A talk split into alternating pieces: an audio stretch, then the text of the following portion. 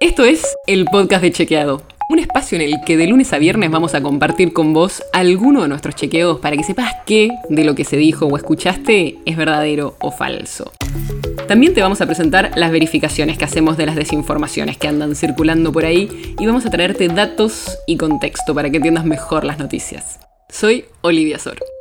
Y hoy estoy con Pablo Fernández, director de Innovación y Comunicación de Chequeado, porque hoy les vamos a hablar de algo que afecta mucho en cómo nos informamos y en lo que creemos y no siempre lo tenemos presente, el sesgo de familiaridad.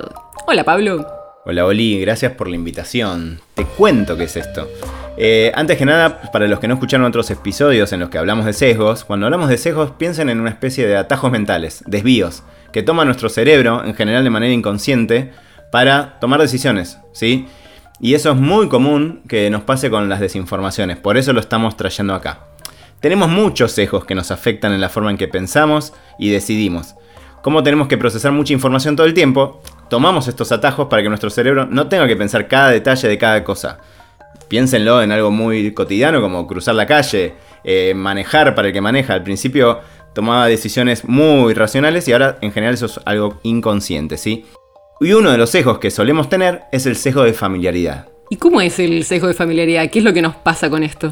Mira, de manera simple, este sesgo lo que genera es que al ver lo mismo muchas veces creamos que algo es cierto, aunque no siempre sea el caso. Hay varios estudios que muestran que si escuchamos varias veces la misma noticia, es más posible que la creamos. Los psicólogos llaman esta asociación entre la repetición y la creencia efecto ilusorio de la verdad.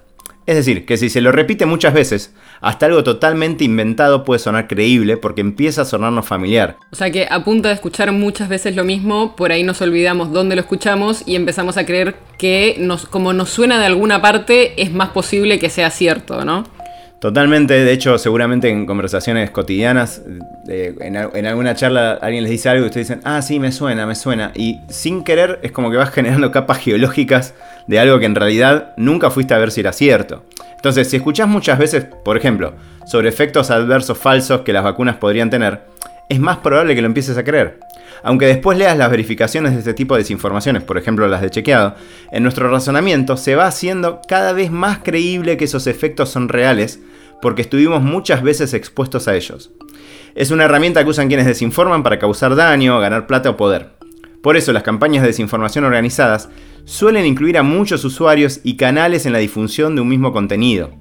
También por eso, cuando ves un contenido, pensá si ya lo viste o lo escuchaste antes. Y si es así, trata de acordarte dónde fue y si esa era una fuente confiable o si es simplemente el efecto de familiaridad el que te está jugando para hacerlo creíble. Y esto acá es una cosa de los chequeadores.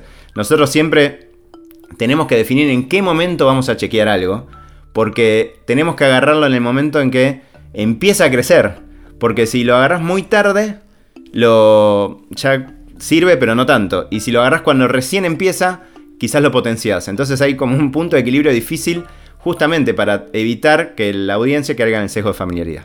Claro, por eso es tan importante acordarnos no solo de lo que vemos o de lo que escuchamos, sino de dónde sacamos esa información, para que no sea solo que porque lo vimos en muchas fuentes poco confiables nos termine sonando como algo real. Y si les interesa el tema de los sesgos, como decía Pablo al principio, hay otro episodio por ahí que está dando vuelta donde hablamos específicamente del sesgo de confirmación y cómo tendemos a buscar información que encaje con lo que ya pensamos. Muchísimas gracias, Pablo. Gracias, Oli. El podcast de Chequeado es un podcast original de Chequeado, producido en colaboración con Posta. Si tienes una idea, un tema del que te gustaría que hablemos en un próximo episodio, escribinos a podcast.chequeado.com. Y si te gustó este episodio, seguinos en Spotify o en tu app de podcast favorita y recomendanos a tus amigos. Si querés más información sobre esto o sobre otros temas, entra a chequeado.com o sumate a nuestras redes. Soy Olivia Sor.